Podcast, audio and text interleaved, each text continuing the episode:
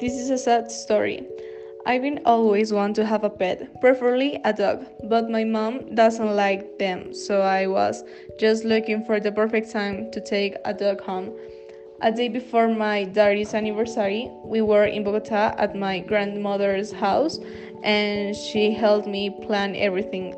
We adopt a puppy and hid it in a box so my parents wouldn't see it uh, when we got to the house.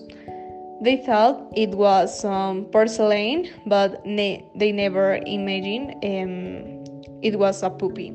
The next day, I woke up them in a bed with the puppy, and my mom got really scared and got brave.